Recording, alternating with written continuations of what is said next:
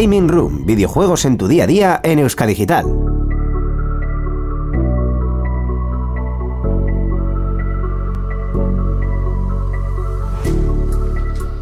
Muy buenas gamers, encended vuestras consolas, ordenadores y todo tipo de dispositivos porque hemos vuelto, así que todos a jugar. Y estamos efectivamente un viernes más aquí todos juntitos, todos en pack eh, no estamos solos, eso sí que es verdad. Podéis ver que hoy en el estudio no estamos más que dos, Íñigo Arrachaldeón. Hola, buenas tardes. No sé por qué me estoy riendo con un gilipollas. Porque sabes lo que viene, básicamente. Porque sabes lo que viene. Se vienen muchas cosas hoy. Eh, yo tengo demasiados faders subidos. Hoy me voy a confundir seguro con algo. O sea, voy a, no voy a quitar un mute que tengo que quitar, cosas de esas. Fijo, o sea, fijo, seguro.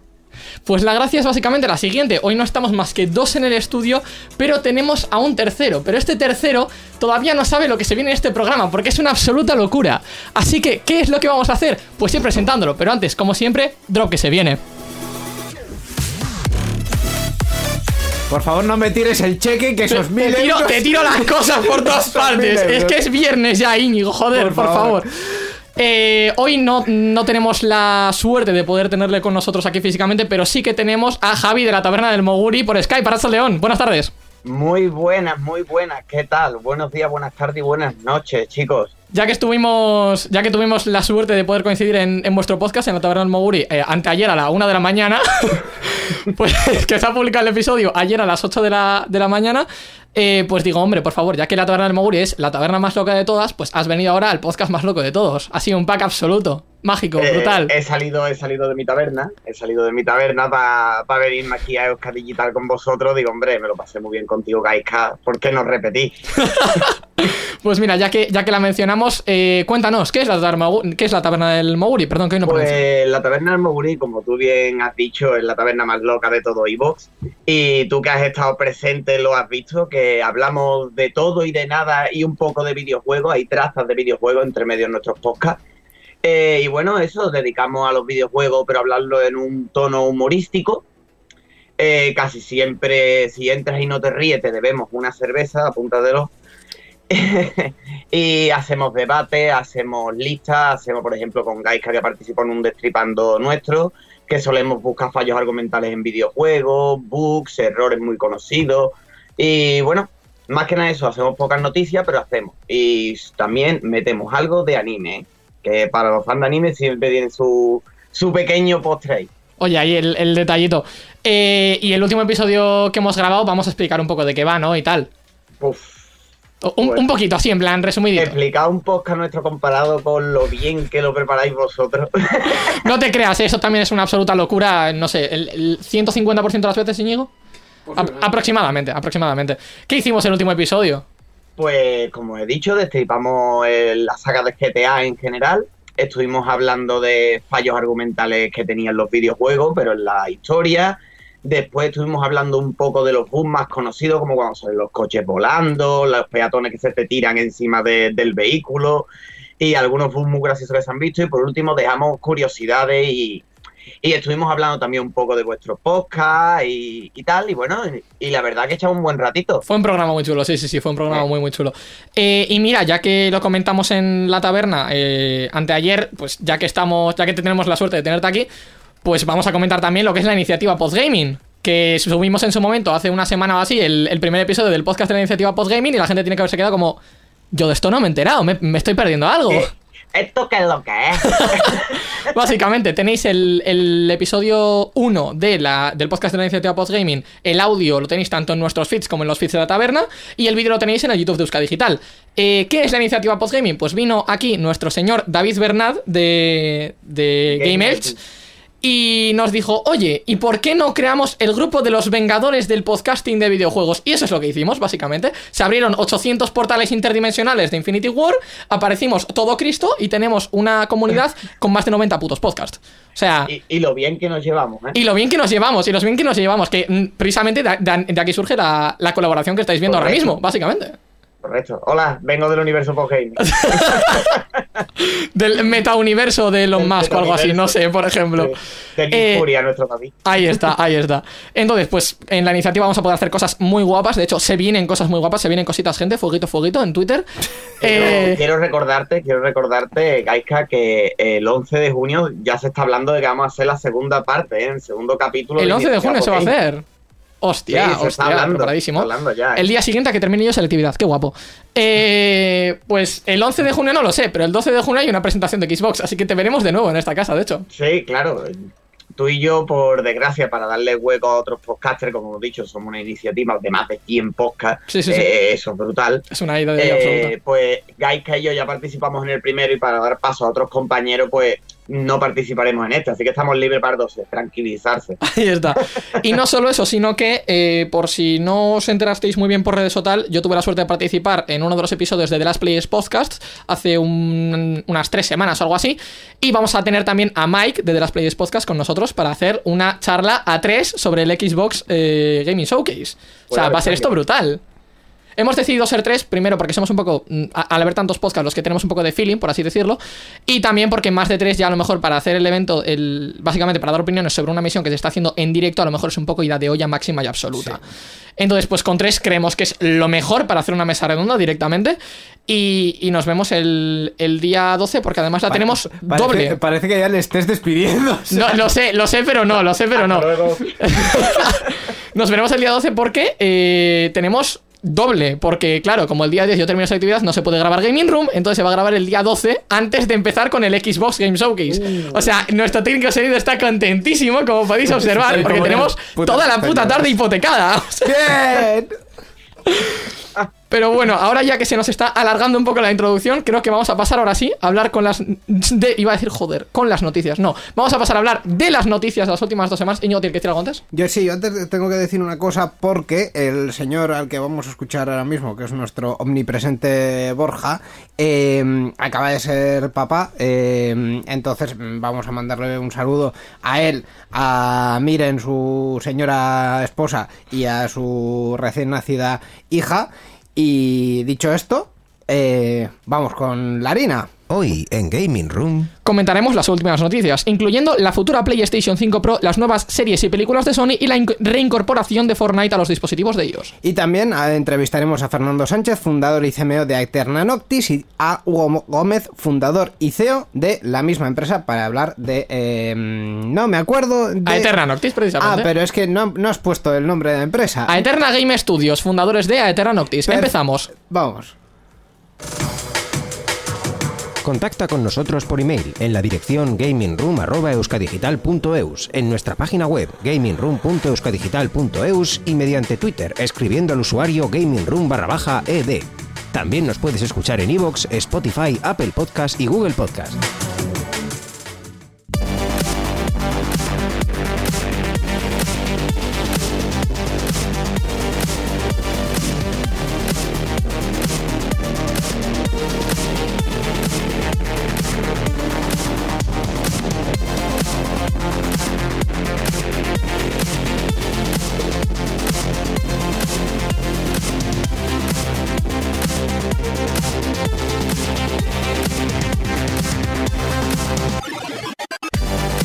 Pues vamos a ir empezando con la sección de noticias y comenzamos hablando de eh, la previsión que tiene Sony para los próximos años. Y de hecho nos han dejado un titular bastante gordo, eh, para decir verdad, eh, que es que el 50% de lanzamiento de juegos de PlayStation será en PC y el otro 50% en dispositivos móviles para 2025. Es una de las cuestiones que plantean en un plan agresivo de, de crecimiento. Quieren asociarse con desarrolladores de títulos para móviles que sean respetados con una buena base y hayan conocido el éxito. Es decir, no quieren sacar mierdas, básicamente. Es lo que dice Sony. Em, y bueno, eh, al final lo que están planteando es que solo la mitad de las IPs, eh, tanto nuevas como existentes, sean en PS5 en, en 2025. Eh, se supone que para 2025 ya no va a haber más juegos de PlayStation 4, entonces ya evolucionando hacia, hacia ese paradigma de eh, dispositivos móviles y de mm, IPs en, en PC y en, y en PlayStation 5. Eh, la gracia de todo esto, yo creo que es la siguiente, y es. Voy a repetir textualmente. Quiere asociarse con desarrolladores de títulos para móviles que sean respetados con una buena base y hayan conocido el éxito. ¿Por qué? Porque ahora mismo el 85% de los juegos de Play Store son mierda. Sí. Estamos completamente de acuerdo. O sea, tenemos, y no es una coña, literalmente, es- ahora se están haciendo muy famosos los míticos en los que tú vas corriendo en una línea y tienes que ir cogiendo cosas. Y hay un Sumando juego... y restando, es- son Hay un juego de... No, no, no. Son, son estupidísimos porque los anuncios están hechos de manera de solo un 1% consigue esto. Y es facilísimo porque el jugador es jodidamente inútil. La cuestión es la siguiente. O sea, no solo están saliendo juegos en los que la publicidad en la que te da rabia está, está basada para eso, para que te dé rabia y digas, no joder, esto es una mierda, yo lo puedo hacer mejor, y entonces lo haces tú.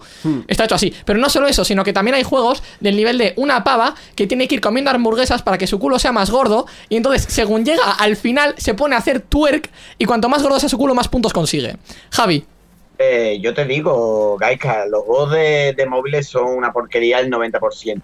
Pero después hay juegos, por ejemplo, como Genshin Impact, que realmente es un juego de móvil, aunque esté adaptado a PC, pero su base es el móvil. sí, sí, sí, correcto. Y eso, ese es bueno. O quiero comentarte que hace un par de días ha salido la saga Nino Kuni, ha sacado su juego de mundo abierto, Nino Kuni Crossword, Ujú. y también es, diciéndolo fino y rápido, el pene. Sí, sí, sí, tal cual. La cuestión, es, pues- la cuestión es la siguiente. El problema es que ese tipo de juegos destacan habitualmente por ser juegos de empresas grandes.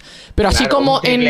Eso es. Pero así como en consolas y en ordenador puedes tener juegos indies de muchísima calidad, en móviles no pasa. O los que pasan, pasan muy desapercibidos. El ejemplo más claro que puedo ponerte yo es un juego que se llama Monument Valley, que tiene la versión 1 y la versión 2. Lo no sé si tengo, sabes cuál tengo. es. Pues el Monument Valley 2, que yo lo jugué en su momento porque en la Play Store, en una, en una especie de. No sé qué tipo de ofertas hubo de no sé qué estaba gratis. Dije, ah, bueno, pues lo pillo para probarlo. Es un jodido juegazo. Yo, que bueno, su lore no, no te, no te explican lo- su lore ni para atrás y es brutal. O sea, el juego de puzzles, de, de puzzles, cómo juega con el 3D, los colores, todo el. Es impresionante y es un juego de dos horas. Como mucho. Claro, es impresionante, es impresionante. El problema es que ese tipo de juegos habitualmente pasan desapercibidos porque por muy barato que sea el coste, siguen siendo de pago. Entonces te puede costar 3, 4, 5 euros. Lo que, más, Se ve, lo que más se ve en los juegos de, de móviles suele ser los gachas, eso lo debes saber tú, Gaika. Bueno, Todos los juegos de móviles medianamente grandes podría ser. casi todos son RPG, casi todos son RPG. un Fire Emblem, o como te he dicho, Sí. Impact, tal. Todos tienen un gacha. El mítico AFK Arena, que sale en todas partes, pues ese mismo, por ejemplo. Gacha. Eh, luego, claro, también tienes lo que has dicho tú, lo de los AAAs. O sea, es- tienes Genshin Impact, tienes el League of Legends para móviles, está Fortnite, que vamos a hablar de eso después. Eh, no sé, suelen, suelen ser juegos grandes. Candy. Mi madre yendo por el nivel 6500 de Candy Crush, cualquier gamer. Literalmente. La cuestión, es, la cuestión es la siguiente, que es un poco mm, difícil hacerse el hueco en, en dispositivos móviles, salvo que seas un AAA y digas, no, voy a sacar mi juego en móviles. O ¿Cuál es la cuestión un de la... O un También, también, también. Eh, incluso esos Flappy Bird tienen 40 anuncios por segundo, pero bueno, oye, cositas. De todas maneras, sí que quiero comentar una cosa muy importante, y es que eh, en el año fiscal 2019 el 10% de los títulos de PlayStation han sido destinados a PC. En el año fiscal actual, sin embargo, estamos con un 30% que va a PC y a móviles en pack. Y eh, para 2025, como hemos dicho, se espera que el 50% vaya destinado a PC y móviles. La grandísima Sony que dijo que nunca jamás se pasaría al formato de PC.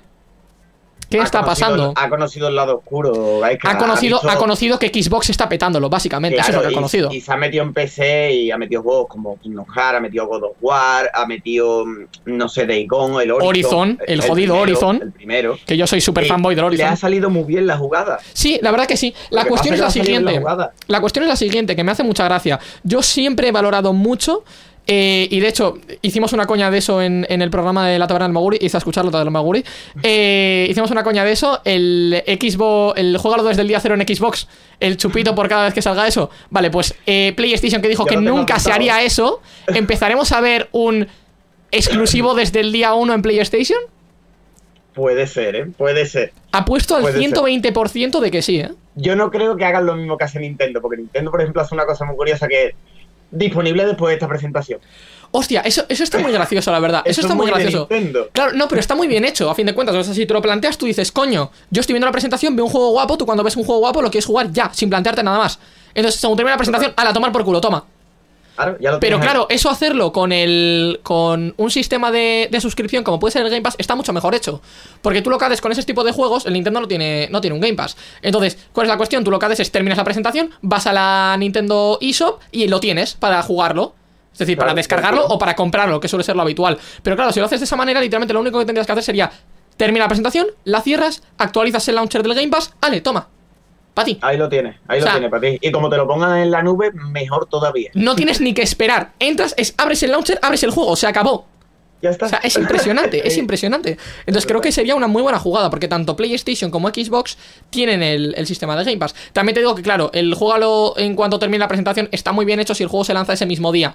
Pero si tú haces la presentación y sacas un poco la base, la pre-alfa, la alfa o la beta de un juego que va a salir dentro de cinco meses, pues no puedes hacer el juego después de otra presentación, ese es el problema. Y siendo Sony como es, que tú sabes que se centra mucho gráficamente y narrativamente y te crea una maldita historia, Sí. es que eso es mucho trabajo, eso Sí, sí, tiene mucho trabajo. No es lo mismo que hacer un juego indie, como vosotros comentáis mucho, y es razón que son juegardos. Hay unos juegardos Hay, como, hay unos juegos indie muy claro, potentes. como ADE, el, el del cuervito, ¿no? el de Death Room. Death Room también muy bueno. Ah, el, el Death Room me suena, pero no, no lo conozco. Eh, de un cuervo, con una Ah, espada. Eh, también muy bueno. O el Tunic que salió hace poco. Y también. tenemos a mucha gente también de mucha calidad de esta misma. De, de esta. De esta misma. Joder, de España, mismamente. Porque mm, te puedo poner como un ejemplo muy básico. Que lo vamos a comentar después, pero me da Oh. igual. O sea, los quiero Oh. muchísimo, así que lo voy a comentar ya Eh, ahora. sí. Que es, es Insomnis. Que Mm. Insomnis saca la edición física para PlayStation 5 el 31 de mayo. Lo vamos a decir después igualmente, pero da igual, yo lo digo ya de Me lo antemano. comentaste, me lo comentaste. Está Insomnis, está Tape, hay mucha gente, sobre todo son de- del programa de, de Talents, lo que se suele conocer. Pero también hay muchos, aparte de- del programa de Talents, que nosotros también tuvimos la suerte de entrevistar, por ejemplo, en la Fan Series de 2019, que no pertenecen al programa y aún así siguen siendo brutales. Incluso, por irnos a lo más, de lo más top que ha salido al menos, Blasphemous, mismamente. Claro. O sea, tenemos mucha calidad a nivel estatal. ¿No es muy reconocido? Pues no lo será, pero tenemos muchísima calidad. Eh, entonces, esa, esa sería la gracia. Yo creo que sí que va sí que va a optar PlayStation por el formato de juégalo desde el día 0 o desde el día 1, me da igual, en, en el PlayStation Plus, que es el, el equivalente al Game Pass, que ahora lo han hecho un, un reboot absoluto. Pero... Está ya actualizado el reboot. Está ya metido. Sí, sí, sí, está, está ya actualizado. Lo que sí que están haciendo es un poco alargarlo para la gente que lo haya comprado previamente. Yo Porque si tú te compraste no el PlayStation Play. Plus hace Yo desde la Play 3 no tengo. pues ahí está. Yo tengo la 4, por eso me da pena lo de la 5, porque digo, coño, o sea, si para 2025 ya hay stock de PlayStation 5, me callo. Si no lo hay, no me puedes quitar los juegos de la Y con 4, la lo falta de siento. componentes. Lo siento, o sea, mm, esto no se va a recuperar. es, es bastante tocha. ¿eh? A ver en cuánto tiempo se recupera, porque si no hay PlayStation 5, no puedes decir que no van a salir juegos de PlayStation 4, porque la gente no tiene PlayStation 5, es así de básico. Claro. Entonces, ¿qué vamos a hacer? No lo sé. ¿Que yo espero por el sistema de jugarlo desde el día cero? La verdad que sí. A ver qué decide hacer Sony. A Sony le interesa. Le interesa, le interesa bastante, sí, sí, sí, la verdad. Así que con esto pasamos a Death Stranding 2.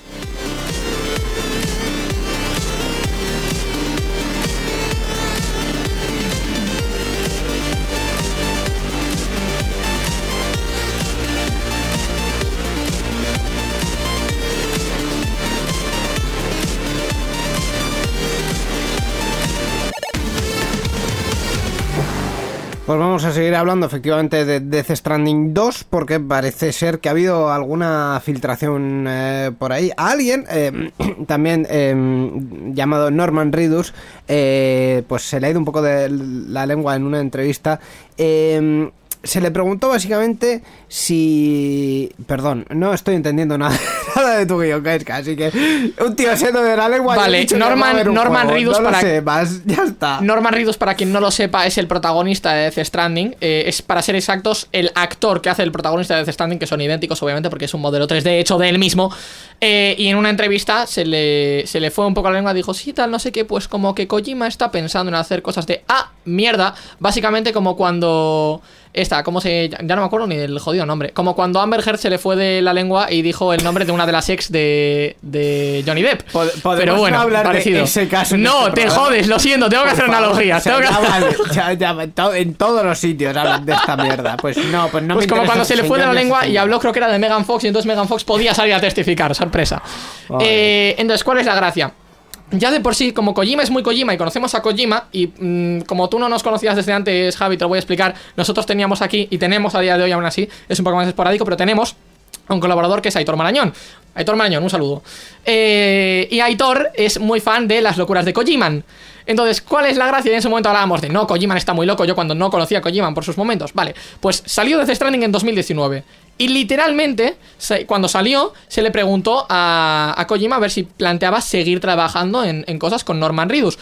Él dijo, literalmente con sus cinco porros que se fuma al día, que de hacerlo lo haría comenzando desde cero. ¿Qué significa eso? Libre interpretación. Entonces, mi pregunta es, ¿tú qué crees que significa que lo haría comenzando desde cero?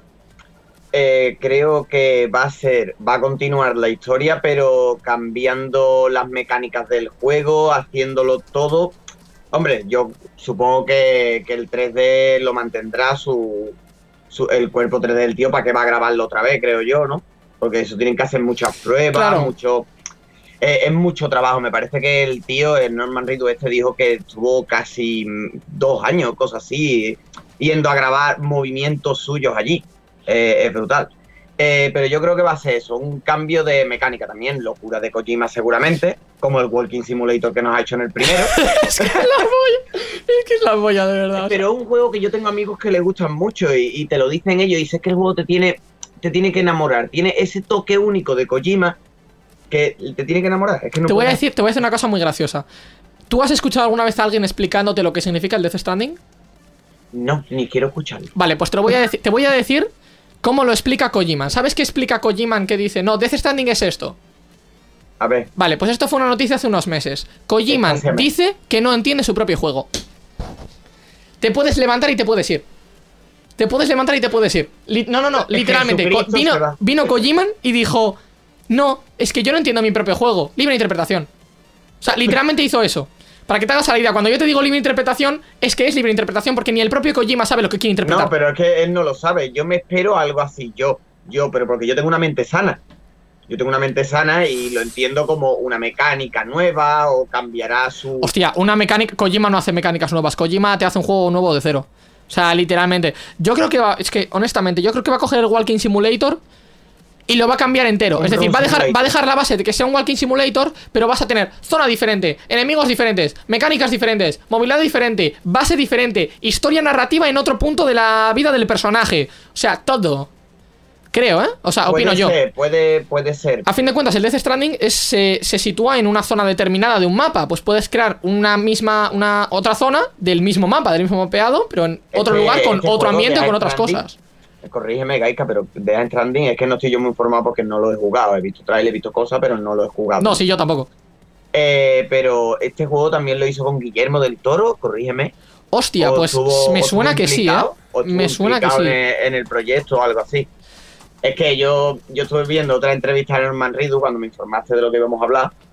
Y me hizo mucha gracia porque Guillermo del Toro llamó antes a Norman, lo llamó, y le dijo, oye, te va a llamar un, un chino. Ah, ¿vale? guay, te va a llamar un japonés, ¿vale? Que se llama Kojima. Dice, tú dile a todo que sí. es lo que le dijo a Qué- Norman. Dice, qué curioso, ¿no? todo, dile que sí. Y bueno, habló con él, se presentó allí con un montón de gente en un estudio que tenía Kojima, tal.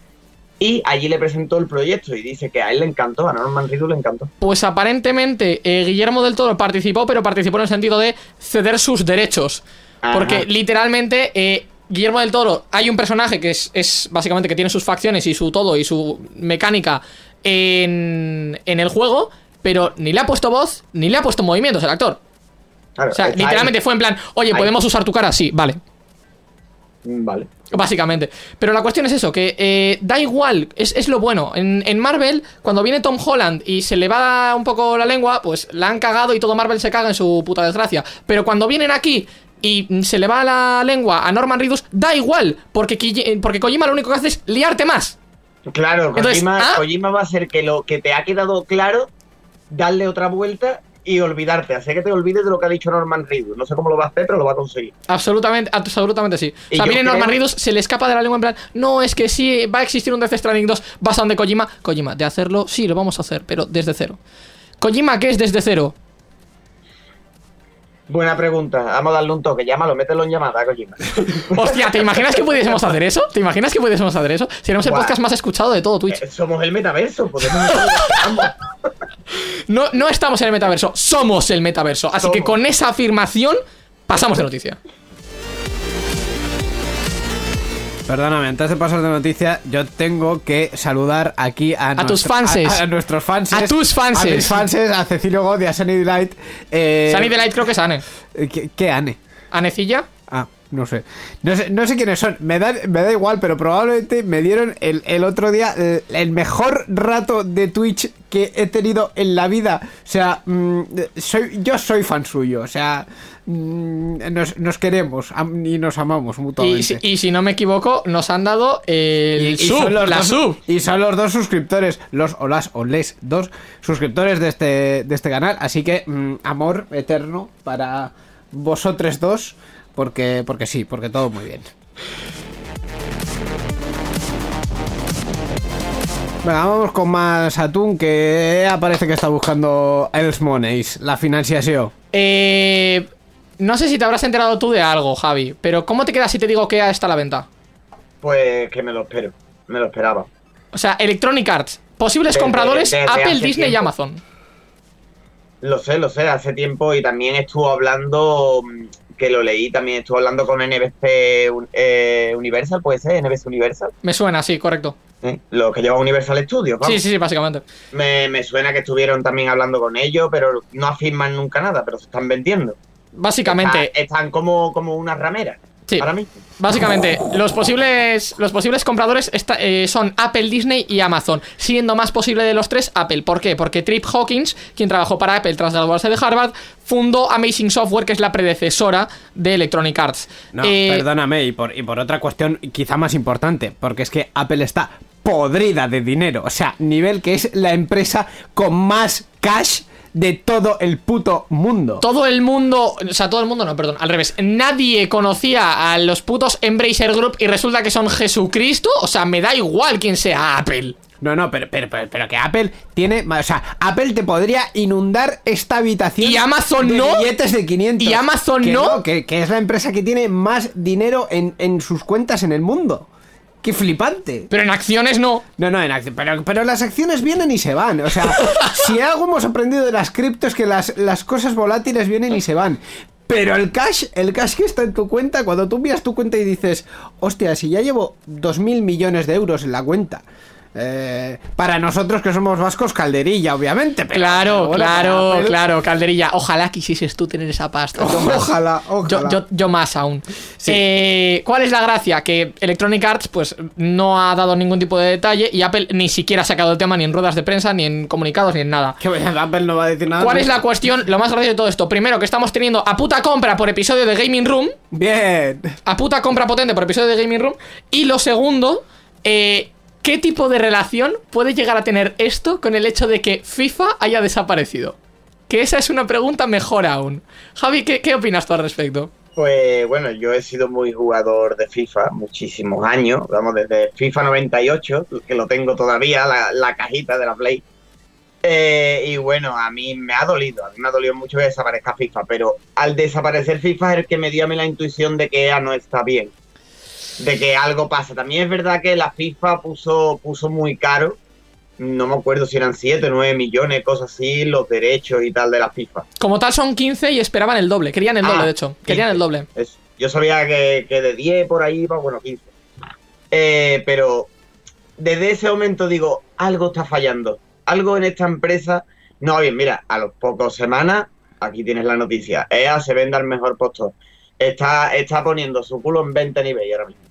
Eh, es que plantéatelo de la siguiente manera. A lo mejor si ya se plantease dejar de cobrar por absolutamente todo, pues a lo mejor podríamos plantearnos que podría mm, mm, existir, pero como están podridos de dinero y quieren más pasta aún, porque pues quieren sacarnos hasta el último puto céntimo que tengas en la cartera, ¿qué hacen? Cobrarte por todo. Entonces tú tienes el FIFA, que el FIFA sale el mismo juego, lo siento de verdad, eres fan de FIFA, lo siento de verdad, pero yo... Los hateo muchísimo. Sale el mismo juego cada año por 70 contigo, pavos eh, y los putos sobres de mierda cuestan más aún. O sea, Ahora- esto es como un gacha. Yo creo que es el gacha. El primer gacha fue el FIFA. Ahora te, te doy, te digo el por qué no me importa ese comentario, Gaika. ¿Por qué? Porque yo jugaba FIFA porque a mí me gusta el fútbol y al gustarme el fútbol el único que tenía era el FIFA. ¿Qué- dime tú qué juego a día de hoy no era como hace El, el PES. ya, pero hace 10, 15 años teníamos el Europa, el fútbol, el, el, el videojuego del Barça, el del Madrid, el de y tenía juegos hasta de propios equipos. Antes Mm. había un catálogo muy amplio de juegos de deporte en lo que es fútbol. Tenías hasta FIFA Street, si no te gustaba fútbol con lo que es fútbol, fútbol. Sí. Tenías un catálogo muy grande. Ahora no, ahora hay FIFA y si no, te jode. ¿Te aguantas? Y ya está. Pues no, ahora al quitar la licencia de FIFA, yo creo que va a quedar muy abierto a que los propios de EA hagan un juego suyo de fútbol, como ya sabemos, y que otras empresas a lo mejor se animen al, al estar abierto FIFA al resto del mundo, porque encima nuestro querido amigo de EA, el Andrew Wilson, Andrew Wilson este, Sí. eh, dice que si lo compran, dice, vale, a mí me compráis, me pagáis mis caprichitos, por así decirlo, Hmm. pero yo quiero seguir dirigiendo. Claro, claro, claro, tío, claro. No, pero yo quiero seguir mandando. No, tú director general, te vamos a bajar. Que no, que no, que no. Aquí yo. Claro. Y- y- y- La cuestión es la siguiente: ¿qué nivel de pasta tienes que tener para poder eh, pagarle a la a, a FIFA para que puedas crear un juego de FIFA para que te salga rentable a ti teniendo que pagarle la cantidad de pasta que están pidiendo? O sea, tienes que ser una empresa muy grande. Entonces, la cuestión es, para estudios grandes, sí, claro, se queda la puerta abierta, vamos a ponerlo fácilmente. Para Sony, para Microsoft, para Ubisoft, para lo que haga falta, pues se queda la puerta abierta de coño, te doy esta cantidad de pasta y puedo hacer el próximo siguiente gran juego de fútbol. Pero para los estudios pequeños, pues te sigues quedando en la mierda, porque no tienes 30 millones para pagarle a FIFA y además sacar unas ganancias. Hombre, claro, no es lo mismo que lo compre, como tú has dicho, Sony o imagínate Rockstar, por ponerte ya que estuvimos en el otro podcast hablando de ellos. Incluso. Imagínate, no es lo mismo que si lo compra Devolver Digital, que vale, que es un pedazo de empresa, pero. Devolver es no potente, pero no tanto. Claro. Claro, y ya le dolería en el bolsillo, le dolería. y Ahí es cuando no tenemos que diferenciar entre los indies, los eh, juegos eh, de clase A o clase B, o los estudios, mejor dicho, de clase A o clase B y los triple Porque siempre hay una clase intermedia que siempre está olvidada. Es decir, hay gente que dice que Devolver Digital es indie y hay gente que dice que Devolver Digital es nivel triple A. Y no es ninguna de las dos, está en intermedio. Está, O sea- está en un punto medio, por eso lo he puesto a ellos, porque ellos no tiran ni para arriba ni para abajo. Eso digo, es. Mira, si los indie no pueden y, y Devolver Digital tampoco, es que nada más que te quedan los grandes. Ya, básicamente. Eh, que respecto a eso, a mí me gustaría hacerte una pregunta que da para una charla aparte y la tendremos en esta casa porque ya lo tengo planeado. Pero primero te, te quiero preguntar a ti: ¿cuándo un indie deja de considerarse un indie?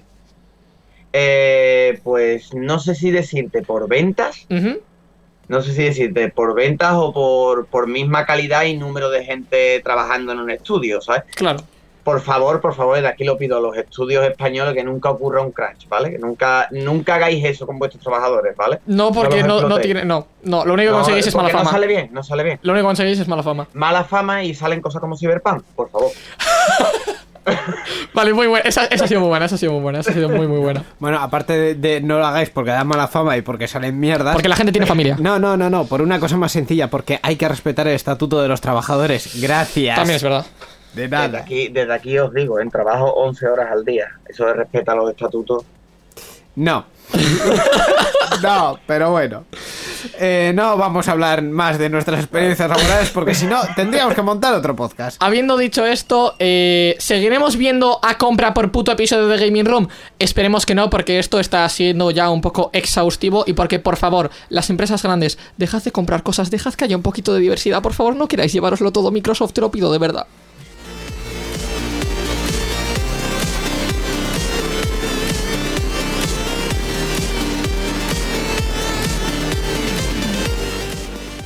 PlayStation 5 Pro, suficiente noticia. Ya está, o sea, Eh, no estoy de acuerdo. No, bueno. No, he, he dicho dos quejas. palabras, he dicho dos palabras y ninguna de ellas es de opinión y ya no estás de acuerdo. ¿Por qué Ya, no estás de acuerdo? es- soy hate totalmente de esa noticia.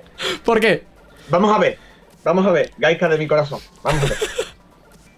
¿Qué catálogo tiene PlayStation 5? ¿Qué, qué catálogo tiene esa consola? Cualquier juego retrocompatible de la 4. ¿Qué tiene? Eh, God of War Runner. Ah, ah, no. XD no ha salido todavía. Ah, sí, Eh, es verdad, es verdad, es eh, verdad, el es Horizon. Forbidden West. mm, Forbidden, que sí. dentro de un año lo tendremos en PC. Sí, de hecho Eh, sí. Un año, dos años. mm, God of War. Ah, no. El primero ya está también en PC. Y así podemos llevarnos toda la tarde. Vale. Ratchet and Clank. Y dos más, Horizon y Returnal, Pues- me parece, o poco más. Pues te voy a explicar una cosa No, muy no, graciosa. Perdóname, perdóname. A ver, yo tengo, Iñigo, yo tengo que hablar en este que momento. Por fin, me- este tipo que, que has traído hoy me está cayendo muy bien porque por fin alguien te pone los puntos sobre las sillas y te dice: Esta mierda no es una noticia. No, no, no. Gracias. Te voy a explicar, te voy a explicar por qué sí que es una noticia. No te preocupes. ¿Por qué sí que es una noticia? Porque yo he traído esta noticia para mofarme. Pues, ¿Cómo? Que me No, no, no, no, no, no, no. ¿Cómo suena? ¿Cómo suena? Literalmente cómo suena. Y ahora te voy a explicar por qué. Eh, esta- la noticia no es PlayStation 5 Pro. La noticia es especulación sobre PlayStation 5 Pro. ¿Por qué? Vamos a empezar por la base. Eh, aparentemente ha venido una empresa que la conocen en su casa, que es TCL Technology. Bueno, que es- per- eh, en su casa, perdona, o sea, China. No, no habrá gente en España que tenga móviles y televisiones TCL. yo, desde luego, no. Bueno, pero en el universo no eres solo tú, muchacho, que de verdad. Vale, pues eh, TCL Technology apunta. ¿Qué dices tú? ¿Qué tiene que ver TCL con PlayStation? No lo sé. Pero TCL Technology apunta que tendremos una PlayStation 5 Pro y una nueva, una nueva serie, por así decirlo, de la Xbox Series.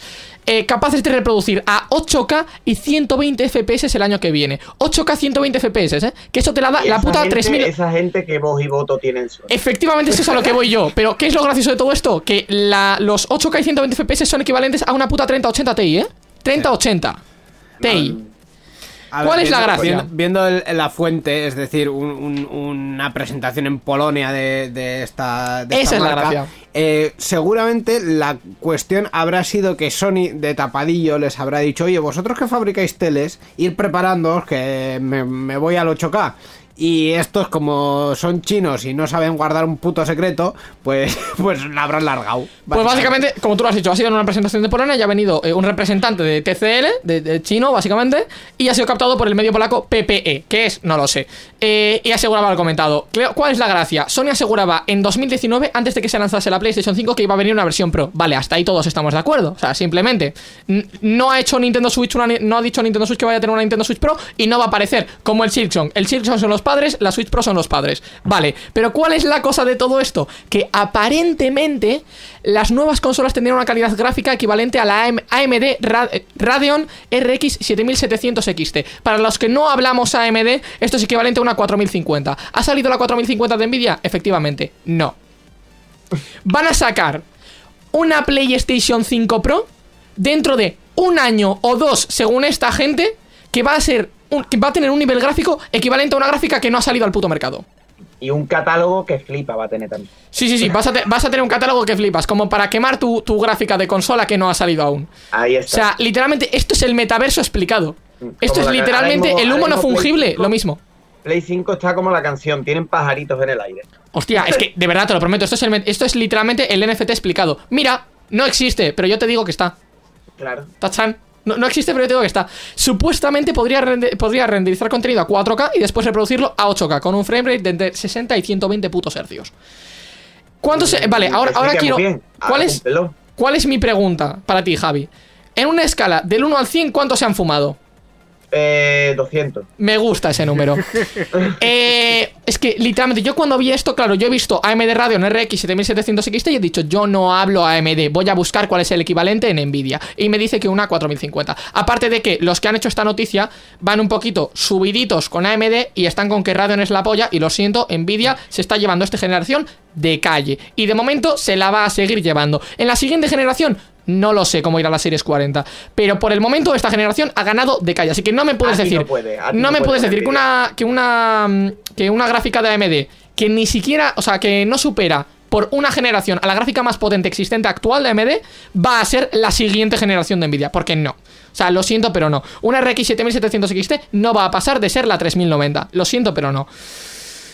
Claro. Así que, Es ¿qué esperamos? es que No lo sé. in- Se lo están inventando como quien dice, porque nadie se lo está creyendo. Se lo están inventando porque no existe. Es que no, existe. Y aparte es que a mí para el CAT, que sí, que sabemos que se dijo hace años en la presentación de Play 5 que en un futuro habría una Pro.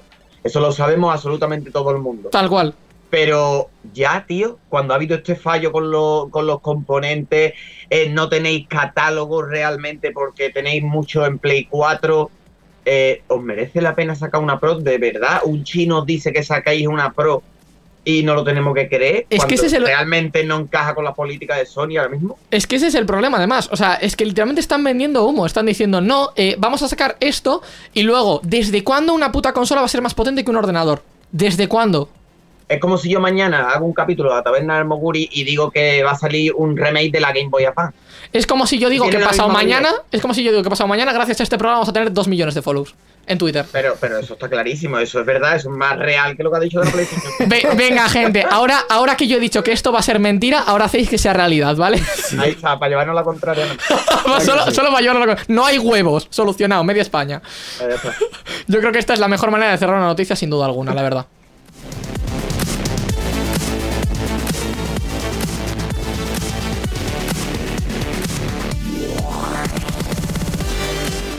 Oye, Javi, coméntame, ¿qué sabes tú de la movida entre Apple y Epic Games?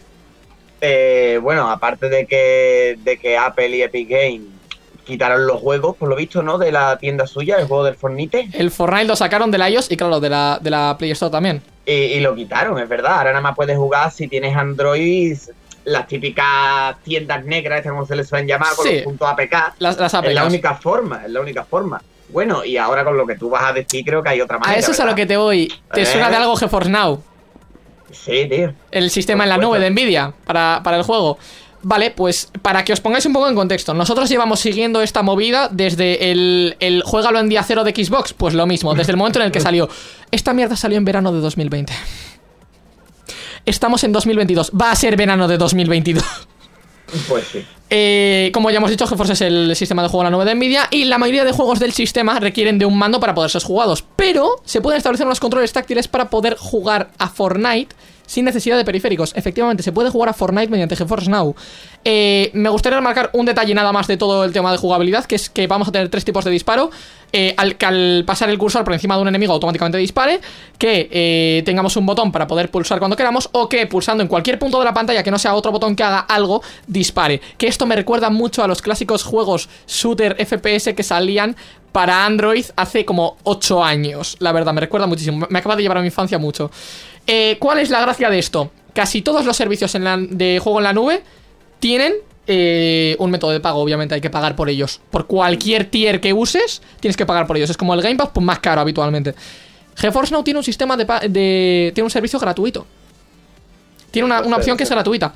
Eh, ¿Cuál es el posible problema? El equipo que te ponen a tu disposición es muy básico, pero da igual, te sirve para jugar a cualquier cosa, a la resolución mínima jugable y a los FPS mínimos jugables. Es que si tienes un ordenador que sea una patata, pues como que te rentan mucho. Sí, claro. Eh, y que eh, en las colas no tienes ningún tipo de preferencia, en las colas de juego, entonces a lo mejor pues tienes que esperar un poco para que te emparejen. Y que el sistema de juego máximo es de una hora. Entonces, a la hora te saca del servidor y tienes que volver a entrar. ¿Y eso por qué? ¿Qué les he hecho yo? No, lo hacen, lo hacen habitualmente por las colas. Para, para las colas, para poder Ah. poner a otra persona en, en el top de arriba. Porque una vez llevas mucho rato ya, pues te pones muy arriba. Entonces lo que hacen es te sacan para que vuelvas a estar abajo. Pero no te rayes porque eso lo hacen con todos los tiers, ¿eh? O sea, tienes tres tiers. El gratuito, que es este. Luego tienes el tier prioritaria, que básicamente tienes RTX on, en las colas estás más arriba, no sé qué y tal. Son 6 horas de juego antes de tirarte del servidor.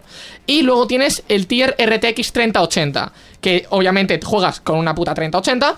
Eh, RTX on también y muchas cosas. En las colas estás arriba del todo y son 8 horas de juego antes de tirarte del servidor. Lo hacen con todos, solo que el primero es de una hora. ¿Cuál es la cuestión? Obviamente, pues yo no me tiro 6 horas seguidas jugando, hay que decirlo. Eh, ni 8 tampoco, pero más de una sí. Entonces, ese es el posible problema que tienes. De Ahí todas maneras, lo puedes hacer muy fácilmente. Tú estás jugando a cualquier cosa que tengas tú, porque lo que haces es asociar tus bibliotecas al sistema. Entonces, estás jugando a cualquier cosa que quieras tú, y cuando veas que te estás acercando a la hora, guardas partida, lo que sea, o si estás en Fortnite, terminas la partida o tal, sales y vuelves a entrar y se resteda el contador y pista. O sea, puedes Pues- stackearlo todas las veces que quieras. Yo, yo Gaika soy muy jugador, muy, muy, muy jugador de juegos de, de RPG. ¿Vale? Me gustan muchísimo. Eh, a mí, estoy en una pelea contra vos y me avisan de que me queda cinco minutos. Y digo, pero es que ahora lo mato y me sale la evolución, por así decirlo. Y me cortan el juego, puedo matar gente. Claro, pero la gracia de eso es que tienes que controlarlo tú, claro.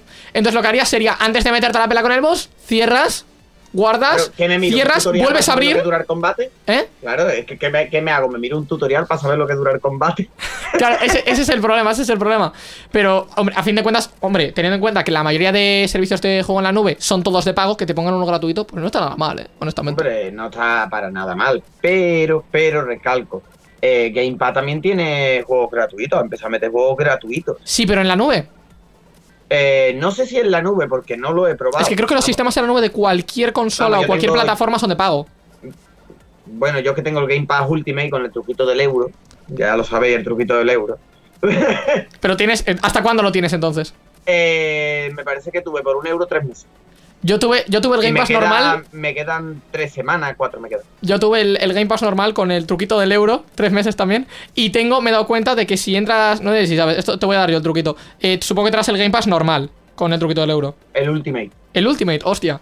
Vale, pues entonces a lo mejor lo puedes hacer al revés. El Game Pass como tal, o yo al menos tuve tres meses de Game Pass y ahora resulta que cuando entro desde el Microsoft Rewards, Sí. cuando entras ahí te pone sí, no sé qué, para entrar para el Xbox eh, Game Pass, no sé qué, a mí me deja coger el Ultimate por un eurito también un mes.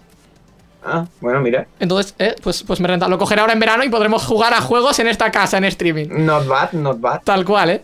Eh, pero básicamente es eso, para poner también un poco los, los temas, el servicio de gratuito, sí que es verdad que una hora es un poco, a lo mejor podrían subirlo a dos y con eso iríamos bastante decentes, pero claro, entonces ya tendría que ser de pago. El servicio gratuito es, como, bien- como bien lo dice el nombre, gratis, el servicio prioritaria cuesta 10 pavos al mes y el servicio RTX 3080 son 20. Pero claro, tienes que plantearte que estás jugando a juegos que tienes que haber pagado tú, obviamente, porque son tus bibliotecas asociadas, o sea, es lo que hay. Eh, o si juegas a Fortnite, que es gratis, pues es lo que hay también. Eh, pero desde un ordenador que es bastante más potente que el tuyo para determinados casos. Claro, o sea, yo sí voy a tener, que voy a tener ahora, eh, vamos a ir haciendo el spoiler ya, voy a tener una 3060, pues como que no me renta esto. Pero claro, si tienes un portátil un poco patata con gráficos integrados de Intel y no sé qué, pues oye, está bastante decente. No sé qué opinas tú de los precios y demás. Bueno, yo los precios, sabiendo lo que pago por el Game Pass, me parecen fatal. Claro. Pero lo que sí te quiero recalcar es lo de lo del tiempo. Eh, tío, a mí si no me pone mínimo tres horas, Yo creo que con dos, yo creo que con dos bastante flama ya. yo como te he dicho, juego los RPG, eh, por ejemplo, hace poco me pasé el último de Yakuza, el Like a Dragon, que no lo había jugado, me he jugado toda la saga y me faltaba ese. Le tenía mucho miedo porque había cambiado la modalidad de juego, pero me ha encantado, por cierto. Por si lo podéis jugar, os lo recomiendo. está en La recomendación de este programa, Yakuza Like a Dragon. Ahí está. Y bueno, pues ese juego de, de Yakuza Dragon tranquilamente se te puede ir el tiempo y a mí me ha pasado de coger un viernes, llegar de trabajar, tal, sentarme y llevarme cinco horas jugando. Porque se te va, se te va el tiempo, te pones a farmear, te pones a intentar buscar tus armas legendarias, tus cosas y al final se te va. A mí me cortas el juego y tengo que salirme otra vez y esperar y tal. Que yo creo que el GeForce Now no tendrá tanta gente como para tener que hacer cola. Hostia, eh, cuidado. cuidado, porque claro, el, el- el hecho de decir simplemente que tienes un sistema de juego en la nube que es gratis, ya atraes a, a- a bastante gente, ¿eh? Porque hay bastante gente con... a- atraes ¿qué basta- más va a bastante gente... Sí, claro, porque a Fortnite tú lo quieres jugar con, con ray tracing y con, y con mierdas. O al menos con unos FPS decentes y con una resolución decente. Y hay gente que no tiene esa, esa posibilidad. Piénsate que mm, con el tema de la escasez de chips que hay, que es bastante potente, pues la gente incluso que quiera actualizar un ordenador no puede hacerlo. Tengo, tengo un amigo que de hecho ha estado en esta casa más de una vez, eh, un saludo a Salva, eh, que tiene una torre bastante tocha, bastante potente, hay que decirlo, con pues eso, una fuente de 650 vatios, no sé qué, un procesador bastante guay y tal, pero tiene una jodida 1030. Y con eso mm, no hay mucho ray tracing que valga. Hombre, Entonces- claro, yo, yo mi ordenador no está mal. Yo tengo una 1660, parece que ya te lo comenté. De 1660 Super, ¿no? Ahora una 1660, la TI. Hostia, más potente aún. Ahí está. Y a mí me va de lujo. Y yo la última vez que jugué Fortnite fue cuando quitaron las construcciones, que le eché un par de partidas para probar. Y a mí me va eso de escándalo, Gaika. ¿Cuántos, ¿Cuántos gigabytes de VRAM tienes? Eh, cinco. Oh, justo te iba a decir, me sonaba que eran 6, no, pero esa es la, esa es la super. No, la, la mía son 5 gigas. Mírala, si quieres, la Le, 1660 le echaré, le echaré un ojo luego. Eh, pues esa sería, esa sería la gracia, claro. Si no tienes un equipo muy decente, esa sería la cosa. Yo, por Claro. ejemplo, en la torre esta tenía una 1050 Ti de 4 GB de VRAM. Pero incluso teniendo esa gráfica, que es bastante decente, le hace un cuello de botella bastante potente a la i5 de segunda. Porque es un i5 Ah. de segunda. Entonces, ese es Claro. el ligero problema. Eh, pero claro, en el momento en el que bajamos de eso ya, en el portátil tengo una 1050, son 2 GB de VRAM, ya estamos en plan muy por lo bajo. ¿Que hay gente que tiene menos? entonces, Siempre, pero entonces, en resumen, la cuestión es que Apple, descargando la aplicación de GeForce Now en Apple, que está en la tienda, puede en- en- mediante Safari, mediante Safari te descargas. GeForce Now. Ah, vale, haciendo el truquito ese, Vale, vale. Podéis jugar, podéis jugar a Fortnite, gente, podéis jugar a Fortnite. Así que, si, tanto si no tenéis un equipo potente, acabáis de descubrir lo que es GeForce Now, de nada. Como si tenéis Apple y queréis jugar a Fortnite, acabáis de descubrir lo que es GeForce Now, de nada. Eh, ¿Cuánto durará esto antes de que Apple diga, oye, tú qué coño haces? No lo sabemos. Pero hasta entonces, disfrutad del juego.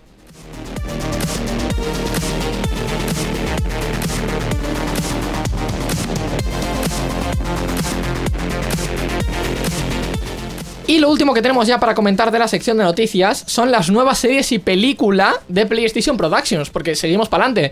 En su momento se anunció ya el tema de The Last of Us, pues anunciamos que, de, bueno, anunciamos, anuncian ellos y nosotros lo recalcamos, que de series va a salir de Horizon, también va a salir de God of War, en la de The Last of Us que ya hemos comentado, y Twisted Metal. Y la película que va a salir es de Gran Turismo.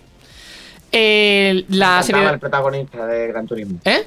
El protagonista me encantaba de Gran Turismo. Pues fíjate, sí, por- sí lo comentaron, porque era de, de- Precisamente de. Claro, dices, ¿qué vas a hacer una película de un videojuego de coches? Pues no tiene sentido. Pues básicamente es una historia un poco de ficción así, pero verdaderamente basándose en alguien. Que es la historia de Lucas Ordóñez, el primer ganador de GT Academy, precisamente.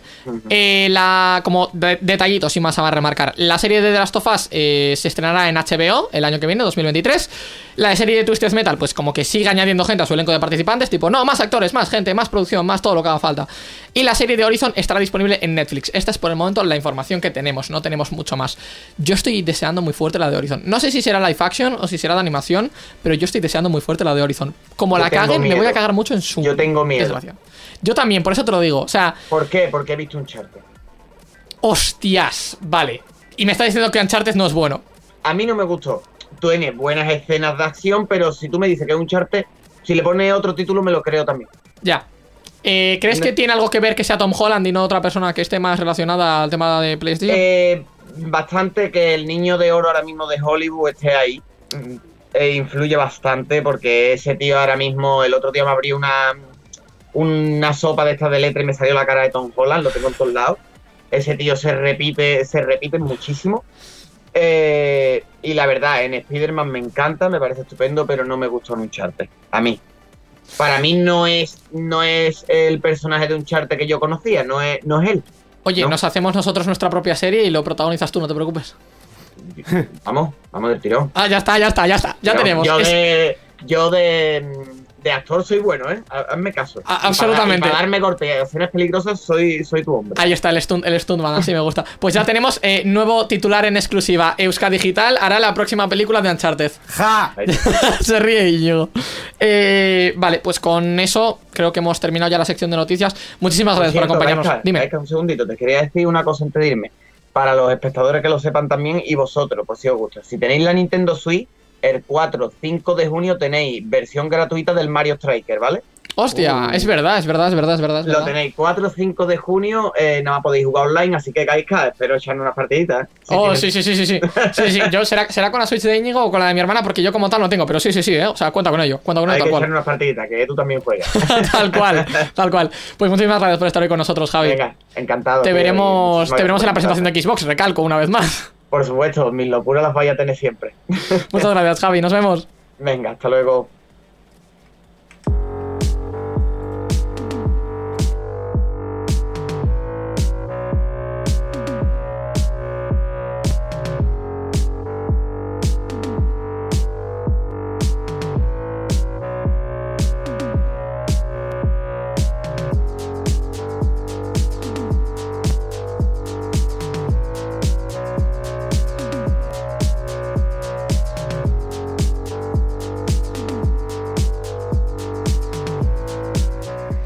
Vamos a empezar comentando en esta sección de noticias rápidas que en el anterior programa no tuvimos eh, un detalle muy importante del Computex de 2022 o por lo menos de la presentación de Nvidia en el Computex 2022.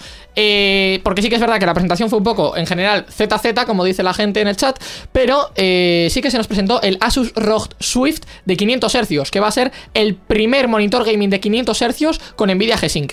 Eh, se presentó precisamente como hemos dicho en, esa, en, el Computex y va a ser Full HD de 24 pulgadas con 500 Hz. O sea, planteaos, Full HD, pero 500 Hz. ¿Por qué? Pues porque en 24 pulgadas no te da mucho para admirar el 4K que pueda tener el, el, eh, un monitor, básicamente. O sea, Los 500 Hz están muy bien porque más reacción, más todo para que la gente de los eSports pues juegue mejor, pero más allá de eso mm, no te da mucho para mirar el 4K, el 8K. ¿Estamos de acuerdo, Íñigo?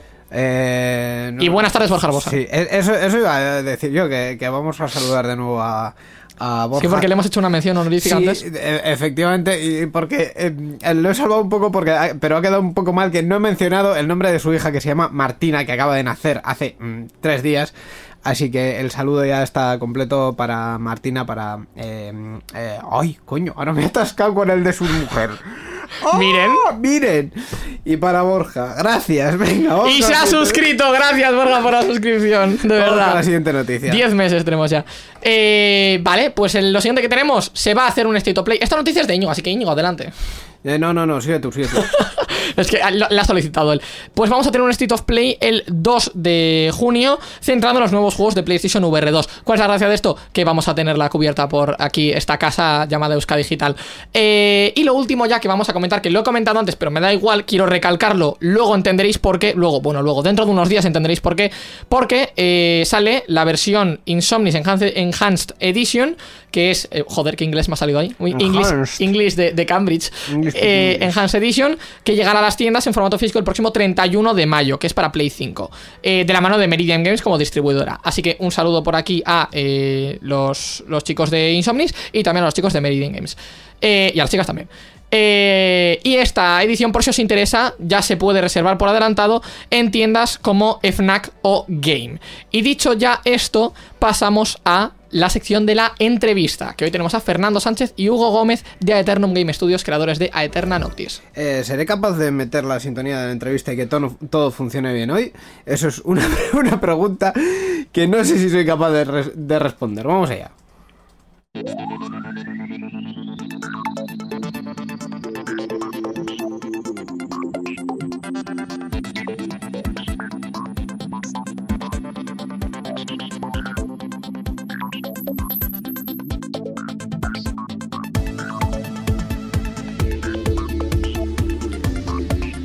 Pues tal y como hemos comentado hace escasos momentos, hoy os traemos a Gaming Roma un estudio que ha marcado un antes y un después, no solo en la industria de los videojuegos indie, sino también en el género Metroidvania. Pero los vamos a introducir correctamente. Estamos hablando de un Metroidvania 2D, dibujado a mano, absoluta obra de arte. La gente lo ha comparado con Hollow Knight, que es a fecha de hoy uno de los Metroidvanias más alabados de, de todo el mundo. Pero lo mejor de todo, este juego del que vamos a hablar es indie, como solemos traer aquí habitualmente. Vamos a pasar a hablar de Aeterna Noctis. Y para hablarnos de semejante obra maestra, están hoy con nosotros Fernando Sánchez, fundador y CMO de Eternum Game Studios, y también Hugo Gómez, fundador y CEO en este caso de la misma empresa. Buenas tardes, chicos. Hola, ¿qué tal? ¿Qué tal? Hola, buenas. ¿Cómo estáis?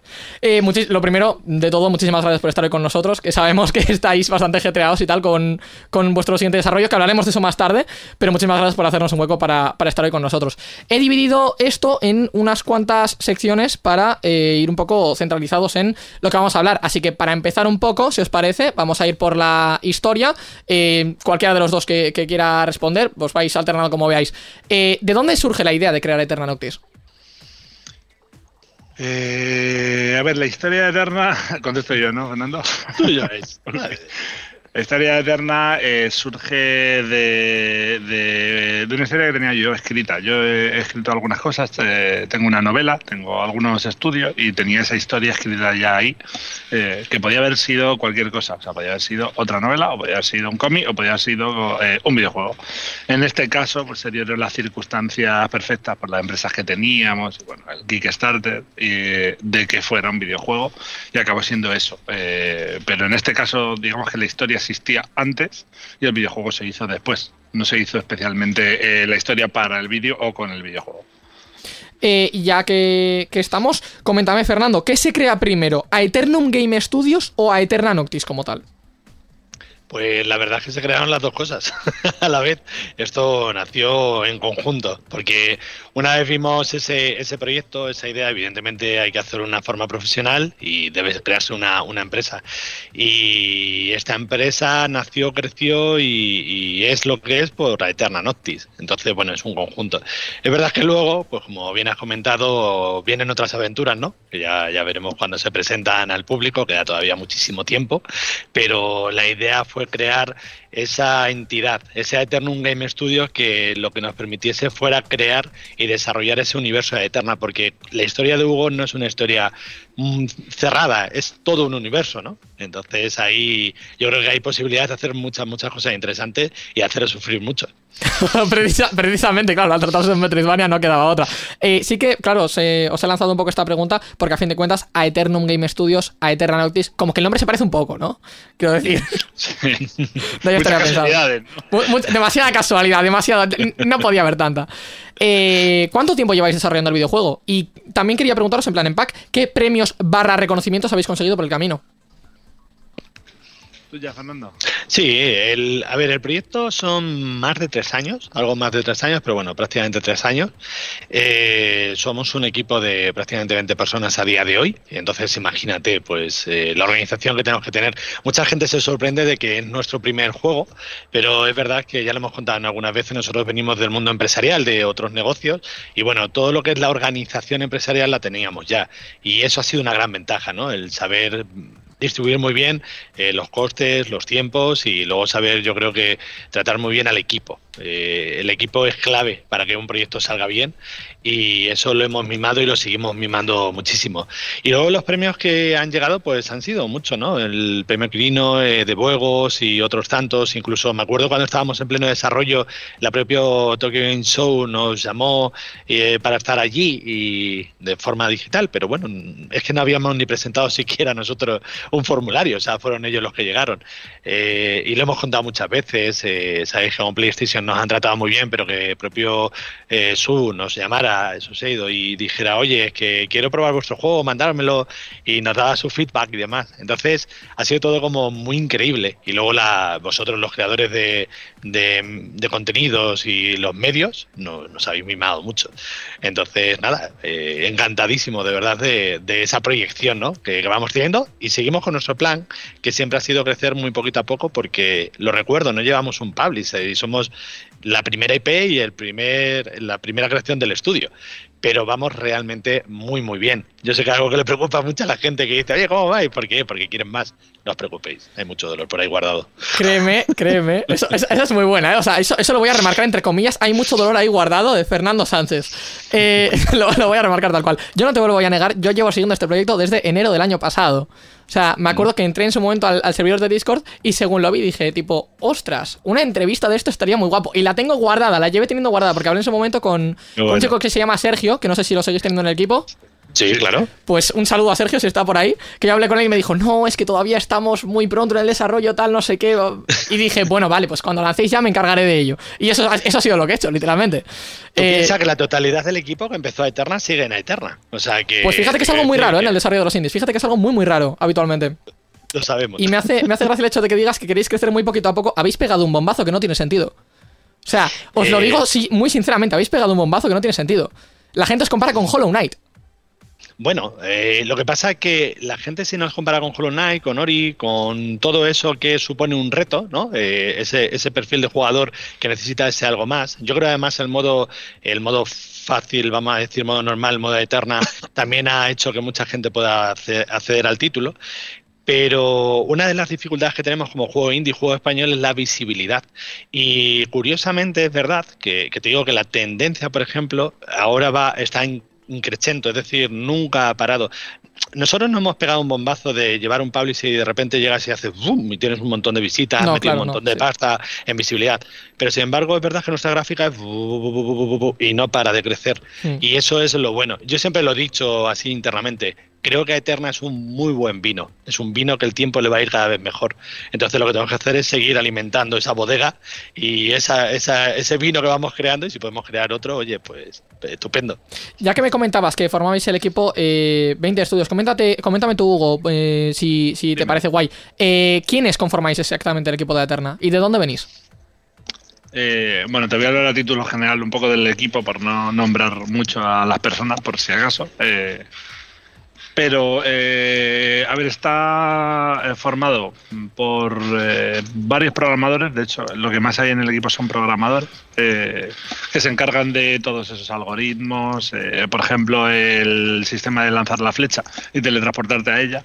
es algo realmente complejo porque el lugar donde vas a aparecer tenemos que comprobar un montón de veces antes de que te transportes y cuando pulsas si va a haber algo en lo que colisiones, si se va a romper, si te van a golpear.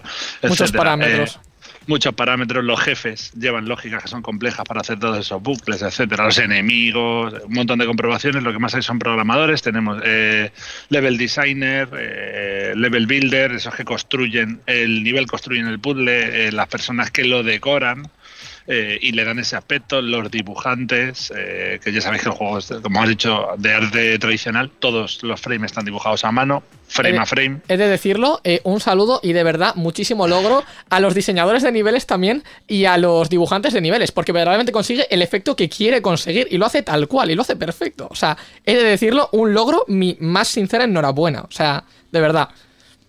Yo me, tengo que quitar el sombrero, el sombrero ante todos, pero es verdad que eh, el plataformeo que decimos nosotros eh, eh, creemos que ha quedado especialmente bien. Es de lo que todo el mundo se queja cuando se pone a jugar, pues no para de morir. Pero, no, es, es, común, es común, te lo, digo, te lo digo yo también, es común, es muy común. Y, luego tenemos eh, diseñador de sonidos eh, de SFX, eh, tenemos a, Nacho que ha salido varias veces, que es el músico, eh, bueno, José es el dibujante, Lisi también. Sergio, como has nombrado, en el, en el equipo de redes, etcétera.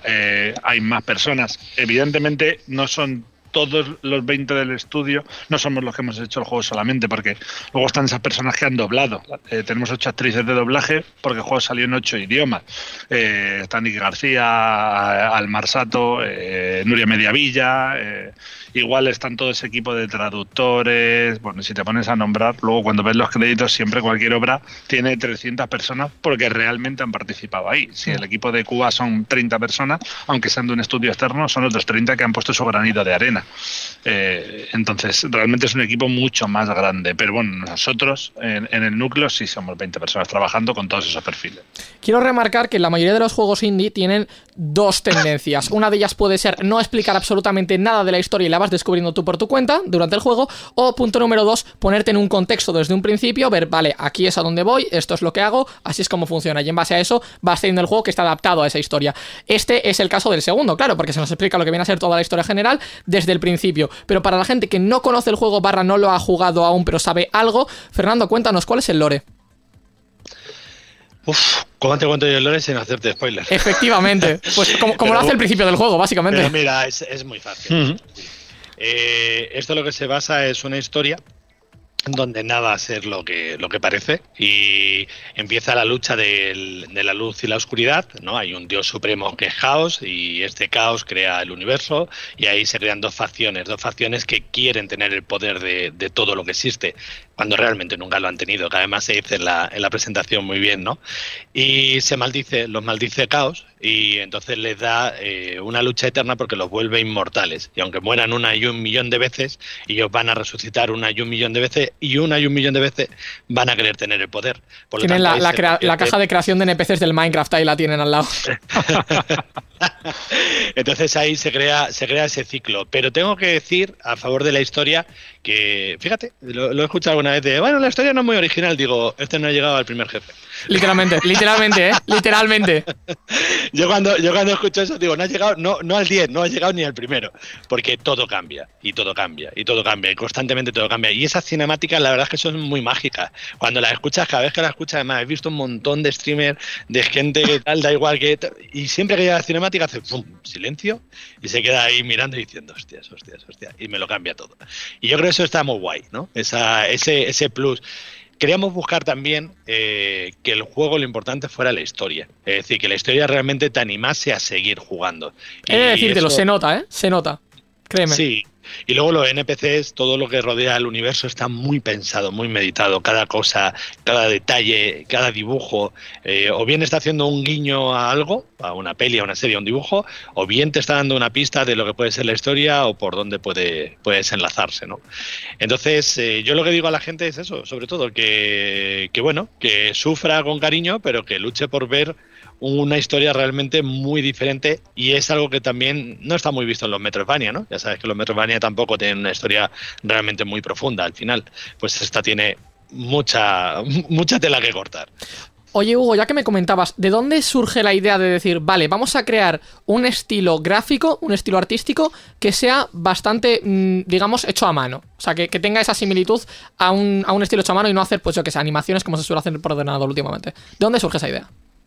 Eh, nosotros somos muy amantes de eso, porque, para- bueno, para empezar, eh, en las otras empresas eh, siempre hemos trabajado con José Manuel Serrano, que es el director de arte, y sabíamos el potencial que tenía. O sea, tiene- es- le- nosotros decimos que es una impresora de la mente, o sea, tiene un nivel de dibujo absurdo. Vas, eh, cuando estamos en creatividad, eh, le vas hablando, eh, quiero una hidra, y la hidra, y, y- y mientras hablas te la está dibujando. Y la hidra la quiero con 10 cuernos, y te los está dibujando. Y además, y cuando terminas de hablar, dices, esa hidra, esa es la que quería. Ya está, solucionado. Eh, y habíamos hecho pequeños trabajos también para eh, otras empresas y otras cosas propias en las que ya teníamos animación tradicional.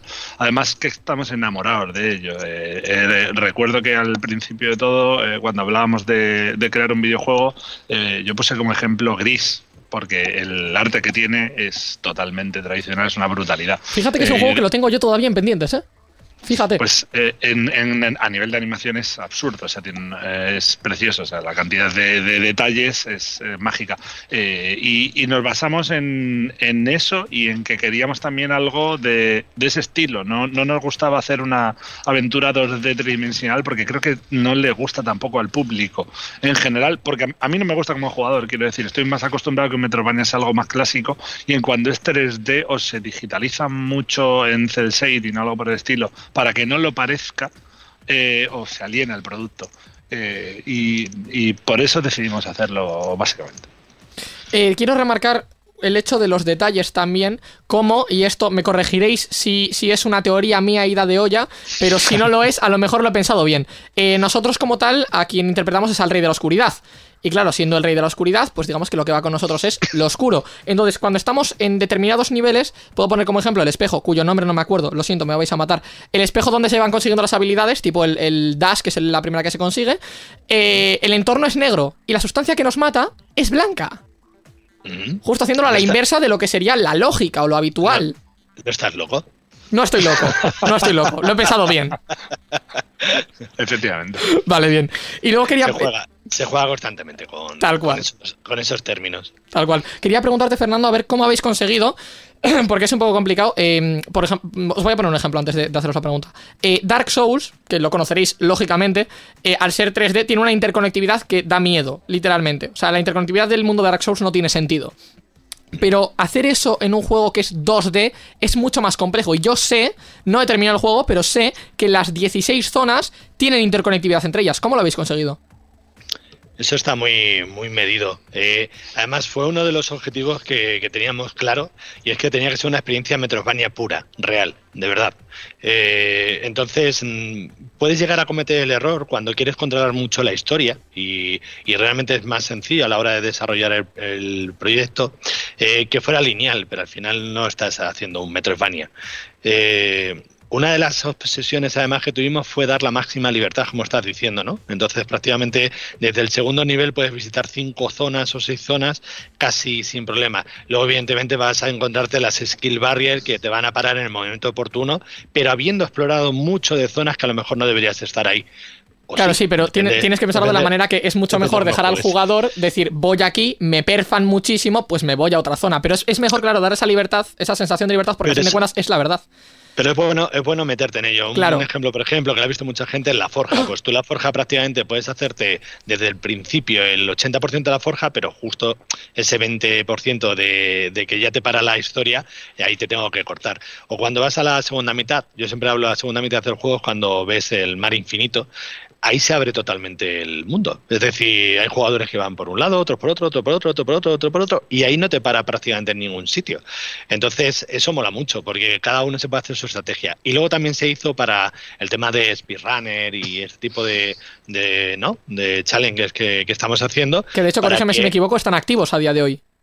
Sí, el, eh, hay- A- hay- Acaban de conseguir el World Record, de hecho. Sí. Ayer, sí, ayer consiguió eh, una persona, una- de hecho está jugando otra vez, sorprendentemente. Se pasó eh, a Eterna Noctis en el modo difícil, en el modo Noctis, Sí.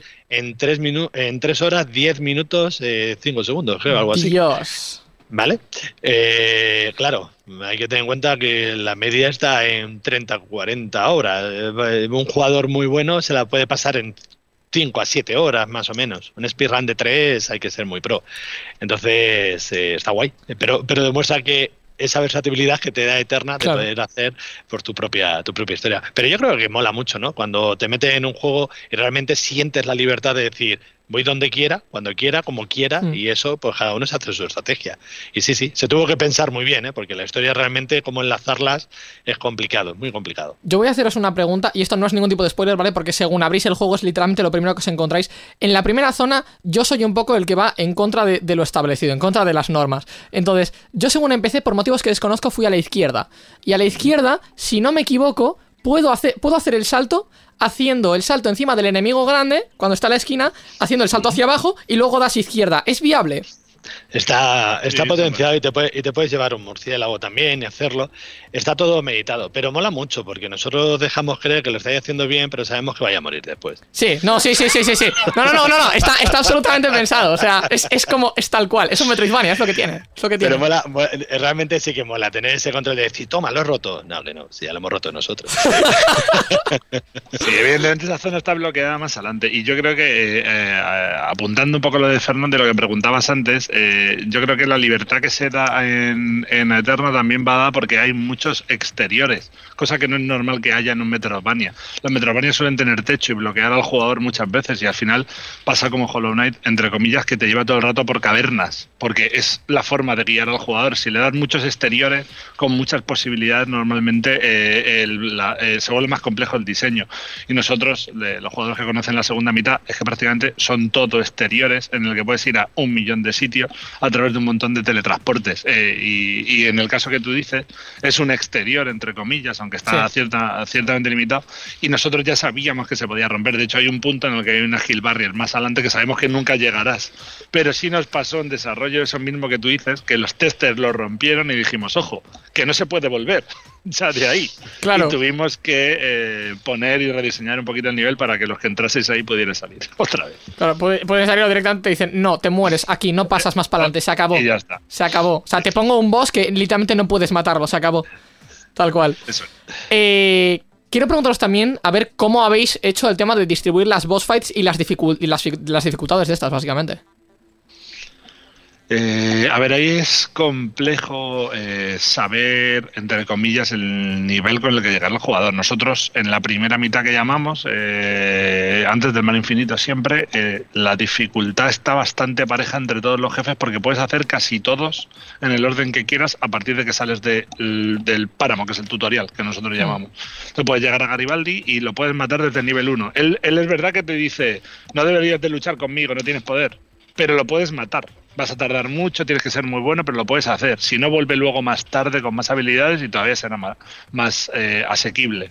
Eh, aún así, tenemos que marcarle un camino. ¿no? Primero tienes que ir a, a la Torre de la Luz, aunque puedes haber explorado el 80 o 90% de todo el mapa de esa zona.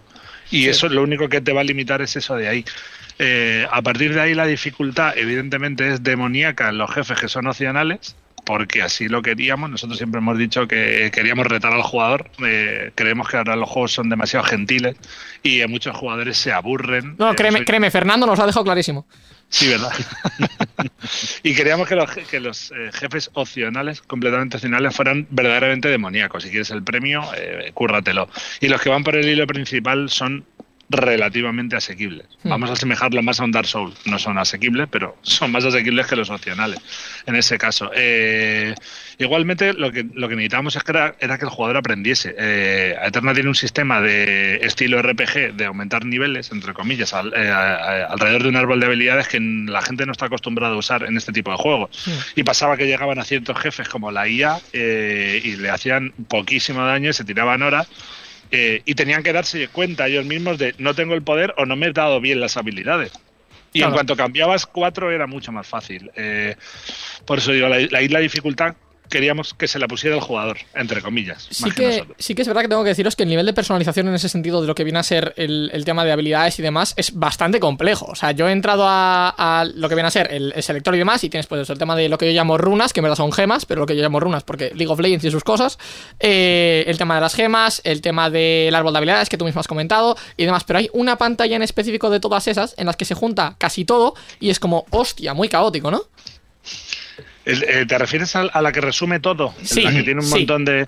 Esa al fin y al cabo es la, pestaña de progreso. Lo que te está indicando es lo que has conseguido, lo que te falta por conseguir. Eh, pero bueno, a la hora de generar, o sea, a la hora de, construirte tu build, tienes lo que tú has dicho, la runa o la gema, eh, que serían los amuletos del Hollow Knight, ¿no? Para la gente que lo entiende, que, en los que puedes mezclar hasta seis con ciertas restricciones, pero que te permiten combinaciones muy locas, porque en total tienes 40 gemas que puedes combinar eh, y luego los árboles de habilidades que tienes uno de utilidad, uno de eh, armas de rango y uno de melee. Eh, cada jugador, todos los jefes se pueden pasar con cualquiera de los árboles. ahora, si a ti te gusta ser un tanque, pues tira por esa rama. Claro. Que el jugador sea el que decide cómo, cómo juega ese enemigo. Y he de deciros, eh, Fernando, creo que habéis conseguido dar con la clave y finalizar de una vez por todas el cuántos modos de dificultad o el Dark Souls es muy difícil o el no sé qué. Habéis hecho, si no me equivoco, el juego se juega así y si estás puto loco, juega esto. Se acabó. No hay más. En realidad lo hicimos al revés. Hicimos, eh, si está puto loco, juega esto y como te están dando cabezazos, juega aquí. Ah, lo hicisteis al revés. O sea, uno es el modo, el modo fácil, el Alterna es el modo fácil y el Noctis es el modo así se juega el juego. Sí, sacamos el modo sacamos el modo Noctis que dijimos, este es el modo normal.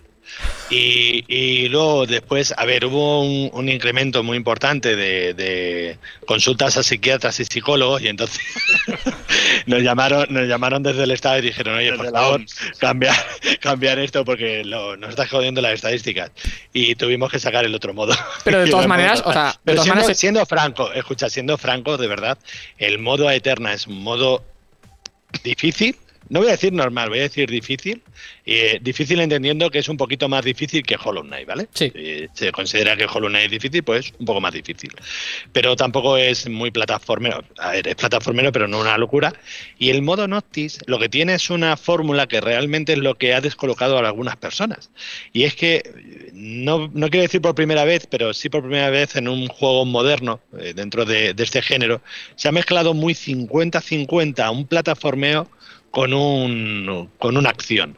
Pero cuando hablo de un plataformeo, hablo de un plataformeo de verdad, un celeste. Es decir, eh, no es que tenga plataforma y salte entre ellas, no, es que hay unos puzzles jodidos de plataformas donde tengo que hacer una serie de acciones con las manos que o lo, hago de una forma instintiva prácticamente porque ya estoy acostumbrado, por eso la flecha de teleport es tan importante, o si no es difícil.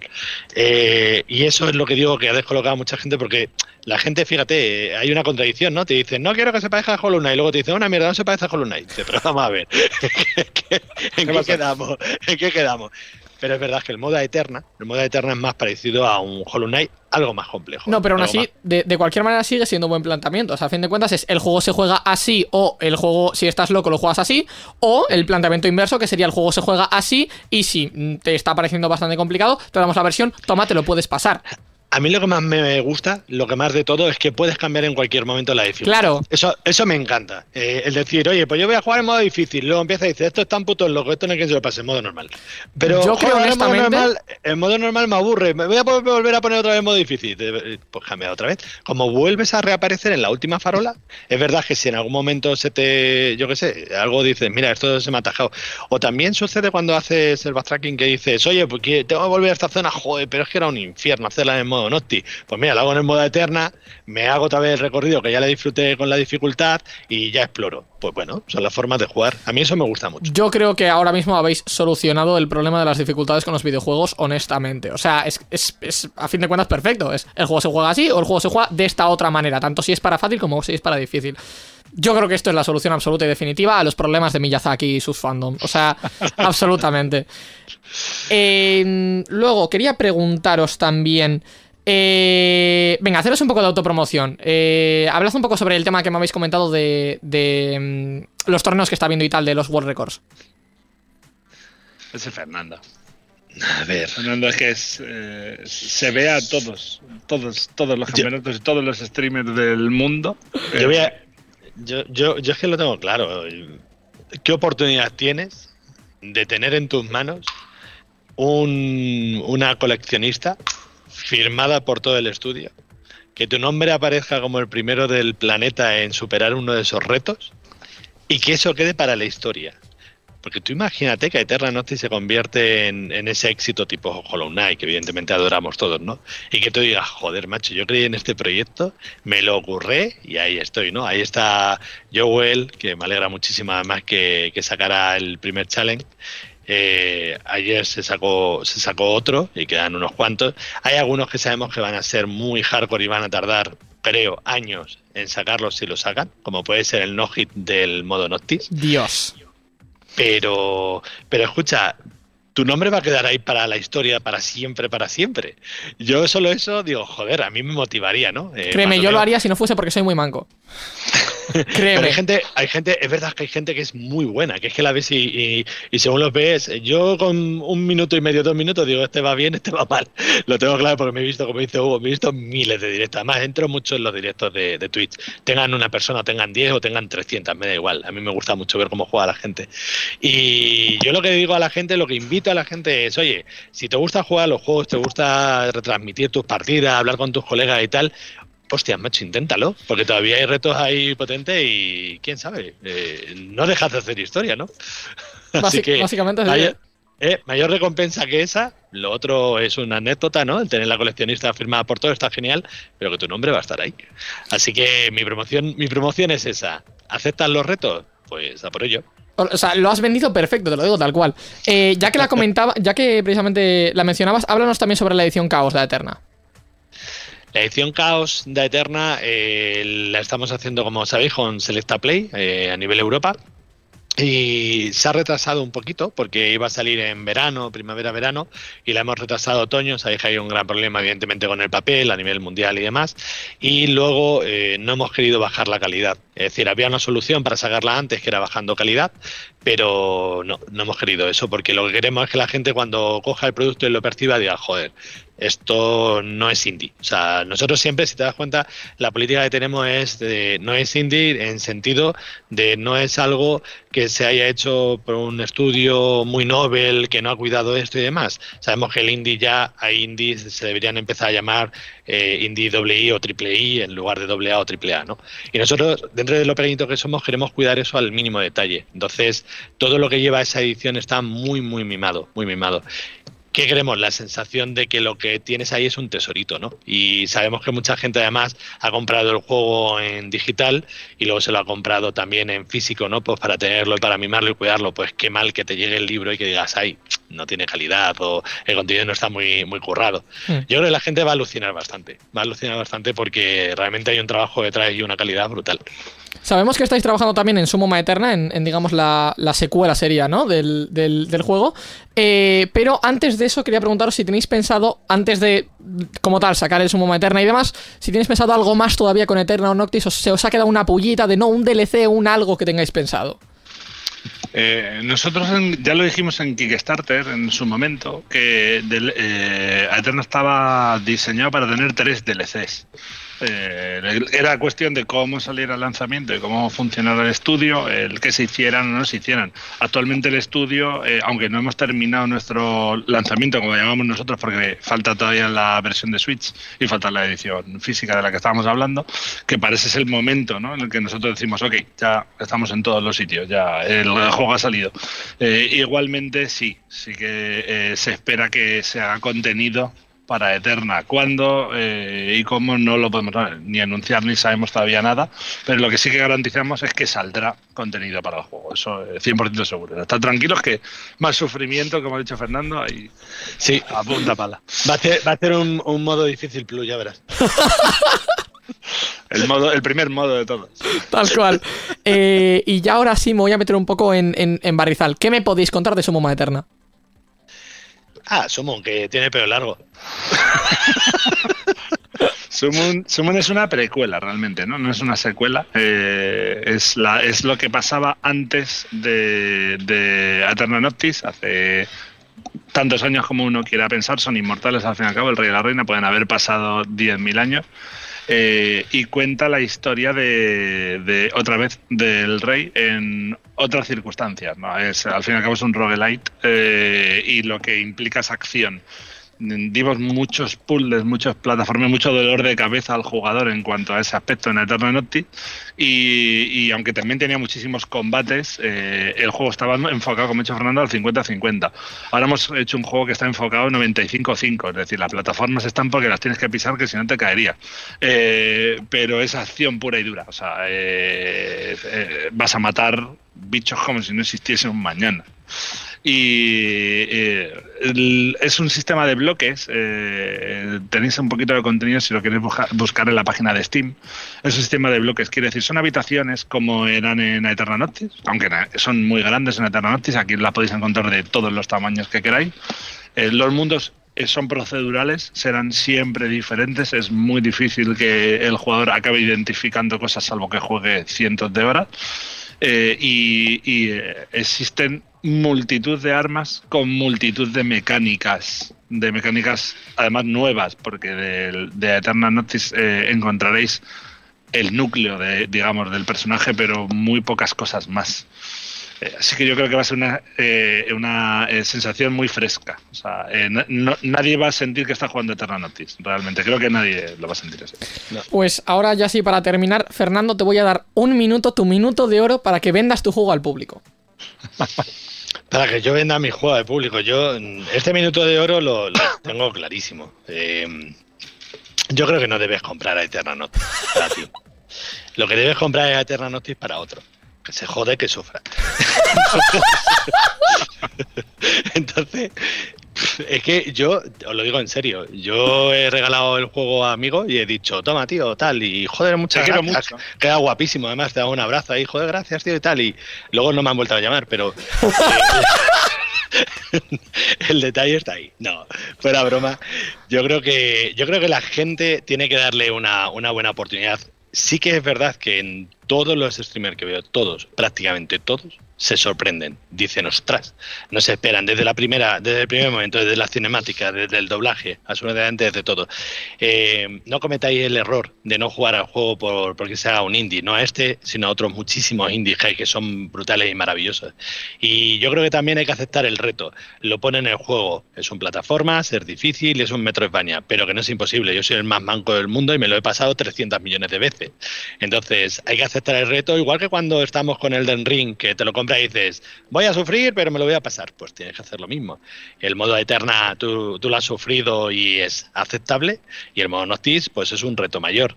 Y lo que tengo claro que es una compra 100% seguro que no vas a olvidar nunca. Eso es seguro. Pues con esto vamos a dar por finalizada la sección de la entrevista y vamos a recordar a todo el mundo a Eterna Noctis, corregidme si me equivoco por favor, disponible en PlayStation 4, 5, PC y Nintendo Switch próximamente. Es correcto. ¿Eh? ¿Perdón? Y Xbox. Xbox, Xbox, es verdad, perdón. Eh, por otro lado, también próximamente tendréis el Sumoma Eterna y la edición Caos, como hemos comentado.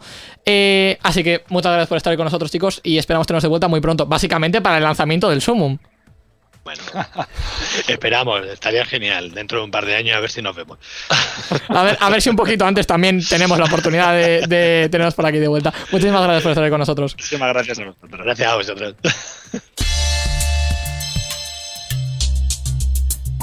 Si te gustan nuestros programas, suscríbete y apóyanos. Puedes entrar en patreon.com barra digital y desde 2 euros al mes tener acceso anticipado a todos nuestros programas, además de un podcast exclusivo con todos los secretos de la radio. También puedes hacerte suscriptor de nuestro canal twitch.tv barra digital e interactuar con nuestros directos, además de tener la opción de volver a verlos en diferido.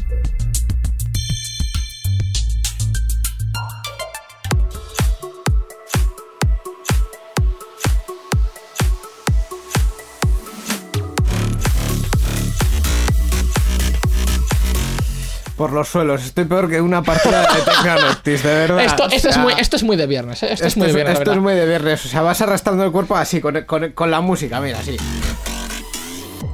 Y luego vas para abajo. Y luego vas subiendo un poquito.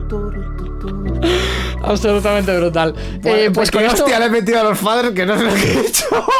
pues con esto, Íñigo, Íñigo está muy mal, eh, para ser viernes. Y eso, y eso que tenemos la música perfecta de viernes, que es la música de potencia de fuego, gente. Empieza el fin de semana, o sea, por favor, un poco Mira, de alegría. mira, mira, estamos ahí, estamos ahí. Un poquito de potencia de fuego, o sea, es, es viernes, tenemos la alegría de que se viene el fin de semana. Estamos ahí. Es que. Estamos ahí en medio, en medio, en medio. Y esto viene. y ojo que viene. Bueno, gente, las tonterías Ojo en Gaming. Room son mm, de todos los días, básicamente. Íñigo se, lo- Íñigo se Ahí está, ahí está. Vale, pues como siempre, vamos Vale. a dar las gracias eh, a Miquel por la producción, por la colaboración, por la ayuda con la entrevista, a Íñigo por estar hoy con nosotros, gracias. Tenemos que dar las gracias también a Sunny Delight, a Cecilio God y a Borja Arbosa, a nuestros queridos suscriptores. Y hay más también por ahí. Bueno, pero yo digo los que hay ahora. Íñigo, Ya, o sea, ¿tú, ¿tú qué crees que es la mejor manera de dar las gracias a alguien? pues con el drop. Pues a lo mejor con un drop, por supuesto. Claro que sí. Joder, cómo nos va la tontería. Venga, vámonos. Y nos va a durar hasta final de temporada. Gente, este es el episodio 48, quedan dos, ¿eh? Quedan dos. Y para el 50, no quiero decir nada, pero se vienen cositas fueguito, fueguito. O sea, Fueguito, fueguito. fueguito, incluso le pondría un tercero. Hazte la idea de, de cuánta potencia de fuego tenemos, ¿eh? Pero ¿dónde, cuándo y cómo? Pues se vienen hacia finales de junio, no puedo asegurarte fecha todavía, pero se vienen hacia finales de junio, posiblemente para el último viernes de junio. Eh, sí, posiblemente, posiblemente. Ajá. Eh, y va a ser un programa por secciones, no voy a decir nada más. Ah, va a ser un programa por secciones. Se va a venir gente y va a haber secciones muy guapas. Así que os aconsejo que no os lo perdáis, básicamente. ¿Y nuestro reencuentro con el público cuándo va a ser? Nuestro reencuentro con el público. Uf, eh, ¿cómo, Esto- cómo reencuentro con el público? Esto, que- esto- yo creo que esto hay que llevarlo de, de- de tour. De tour. Gaming Room de Tour. Tú imagínate, Gaming Room on tour. Gaming- hostia, On Gaming tour, Room on o, Tour. o cómo, cómo, hacía, cómo decíamos en, en Sarensear. ¿Sarensear on tour? Sí, era on tour. Vamos a empezar por lo básico. Eh, en Leuskal nos vais a poder ver, por si a alguien le interesa. Bueno, en la Euskal no vais a poder ver la cara si venís a nuestros puestos, ¿vale? Coño, según, según lo que se está planeando, por ahí a lo mejor nos pueden ver la cara sin venir a nuestros puestos. Ah, bueno, pero. A lo mejor. A lo me. A lo mejor. ¿Qué pasará? ¿Qué misterio habrá? Puede, puede ser mi gran Euskal. Bueno, ¿Quién pues vamos a, vamos a dar las gracias también que ha estado con nosotros Javi de la Taberna del Moguri. Y como siempre, a vosotros, los oyentes, por hacernos felices. ¡Otro drop! Otro drop, ya el último. El domingo hay stream, así que conéctense al Twitch. El domingo hay. El do- no, deja- déjame a mí, déjame a mí. El domingo hay stream, se- efectivamente. nos va la música, ya, corta, corta. Vale, pues conectados al Twitch. Más noticias, eventos, curiosidades y entrevistas dentro de muy poco. Nos vemos en el episodio 49 y este domingo, gente. ¡Let's go!